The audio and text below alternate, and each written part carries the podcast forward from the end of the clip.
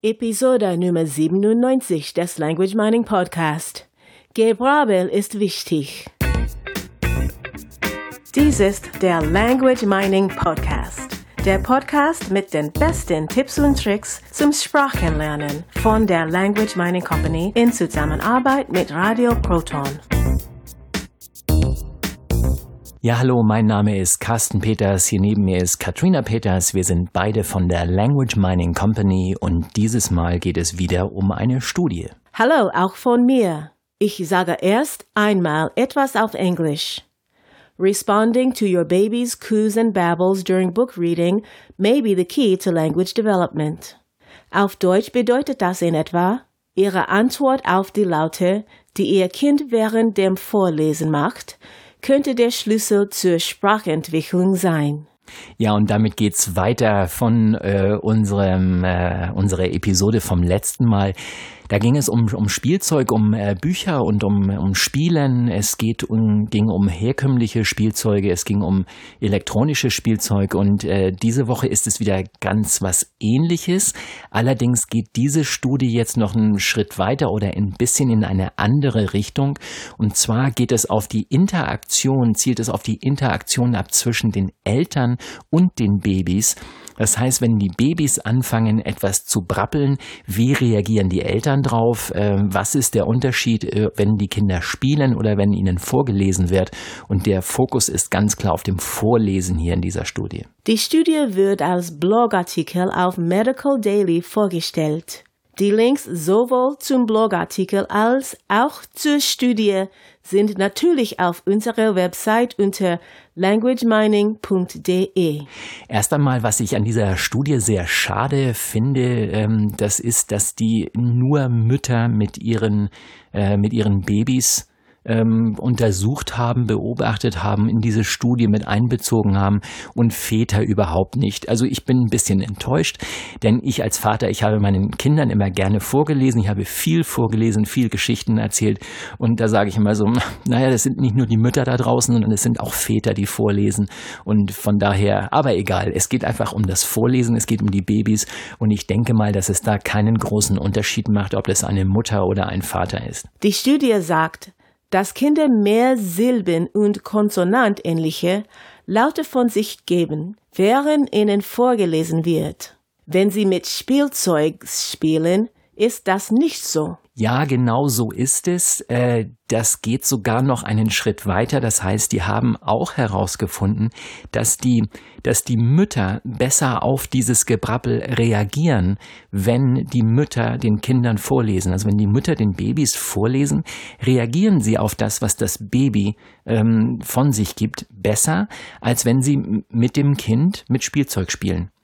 Das heißt, die Interaktion zwischen Mutter und Baby oder Vater und Baby ist sehr viel intensiver, sehr viel besser, sehr viel sprachlich relevanter und ähm, dient sozusagen viel mehr dem Sprachenlernen, dem Spracherwerb eines Babys als ähm, ja, als wenn man mit, nur mit Spielzeug spielt. Und dabei ist es sicherlich egal, ob es herkömmliches oder elektronisches Spielzeug ist. Genau, das ist ein guter Einwand, denn äh, in der letzten Woche bei dieser anderen Studie ging es eben darum, dass da haben sie praktisch Bücher und herkömmliches Spielzeug mehr oder weniger in einen Topf geworfen und äh, das abgegrenzt zum elektronischen Spielzeug.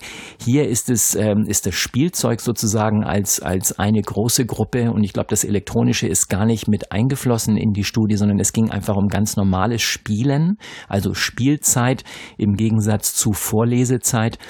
Und äh, die, die Kernaussage ist einfach, ja, die Kinder äh, produzieren mehr Laute, also, also reagieren mehr auf das Vorgelesene, sagen mehr und die Mütter reagieren auch drauf. Und damit ist, ähm, haben sie ganz klar festgestellt, dass die, ähm, dass die Sprache dadurch verbessert wird. Was genau bedeutet reagieren auf das Gebrabbel? Ja, da ist zum Beispiel auch ein, ein da ist ein Beispiel in der äh, in dem Artikel, wo, wo das Kind zum Beispiel Bar sagt und äh, die Mutter denn intuitiv oder automatisch mit Baba oder mit Ball antwortet.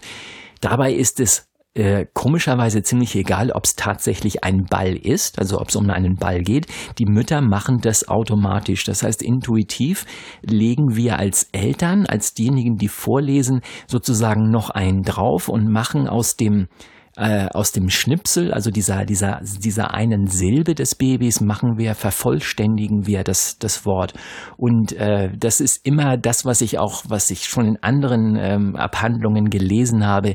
Man, man sollte nicht mit einer Babysprache antworten. Also man sollte sich keine Babysprache angewöhnen, sondern man darf mit Babys auch wirklich so reden, wie sie später reden sollen. Denn warum sollte ich ihnen eine Babysprache beibringen, die sie in, in einigen Jahren denn nicht mehr benutzen dürfen? Also ich darf dann schon Person gleich die richtige Sprache verwenden. Und ähm, das kann ich bewusst oder unbewusst tun. In dieser Studie haben die Mütter das tatsächlich unbewusst so gemacht. Es scheint, als hätten wir einen Sprachinstinkt.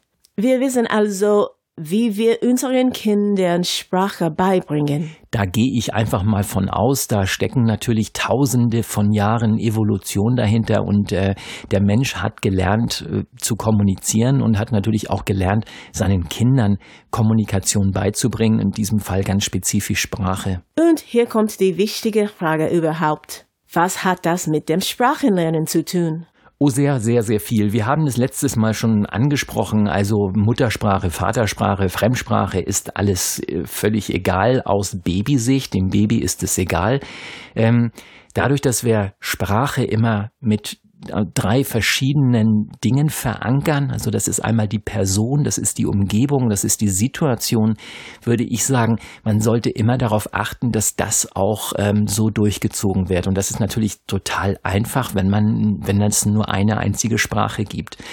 Wenn natürlich zwei Sprachen im Haushalt gesprochen werden, dann darf man darauf achten, dass das nicht alles durcheinander geht, sondern dass das Kind lernt, da zu unterscheiden. Das wäre in etwas so, als würde man mit der Mutter auf Deutsch und mit dem Vater auf Englisch sprechen. Genau so simpel und nicht anders ist es und man kann das Ganze auch noch weiter reduzieren. Das heißt, das, was du jetzt gesagt hast, waren natürlich nur die Personen und ich kann das auch noch äh, runterbrechen auf, ähm, auf äh, Situationen und auf Umgebung. Und mit Situation und Umgebung meine ich jetzt zum Beispiel, dass der jetzt der Vater oder die Mutter nicht unbedingt Englisch sprechen können muss, also nicht muss keine Muttersprache sein, sondern ich kann zum Beispiel sowas definieren wie abends auf der Bettkante mit Papa englische Kinderbücher. Also das wäre sowas wie Daran kann sich das Baby schnell gewöhnen und auch schon etwas ältere Kinder.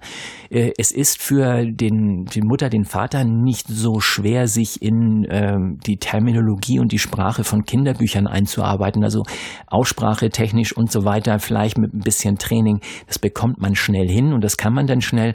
Und jetzt kann ich sozusagen das etablieren, dass ich sage, Kinder vorlesen abends Bettkante Papa oder Mama. Also, dass wir das auch nicht mischen dass das mit der Person immer noch verbunden ist, da nehme ich jetzt mal eine neue Sprache. Und Kinder nehmen so etwas auch gerne an.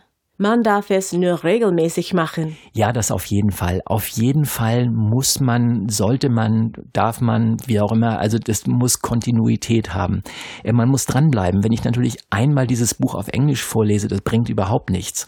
Ich darf da eine Regelmäßigkeit draus machen. Ich darf das zur Gewohnheit machen. Und äh, ja, die, ähm, die Macht der Gewohnheit und ähm, die, Gemacht, die Macht der Gewohnheit, es ist jetzt gleich eine Überleistung, Überleitung zu nächster Woche. Nächste Woche Woche geht es um die Macht der Gewohnheit. Und äh, das geht auch wieder und diesmal nicht um eine Studie, sondern um ein Buch. Und äh, das gibt es auch auf Deutsch und auf Englisch. Das heißt, die Macht der Gewohnheit. Da freuen wir uns schon mal auf nächste Woche und äh, können dann wieder das eine oder andere dazulernen, wie wir eben solche äh, solche Dinge nutzen können, um äh, langfristig, nicht nur langfristig, auch mittelfristig Erfolg zu haben, nicht nur mit den Kindern, sondern auch mit den Erwachsenen. Bei Kindern funktioniert es genauso wie bei Erwachsenen.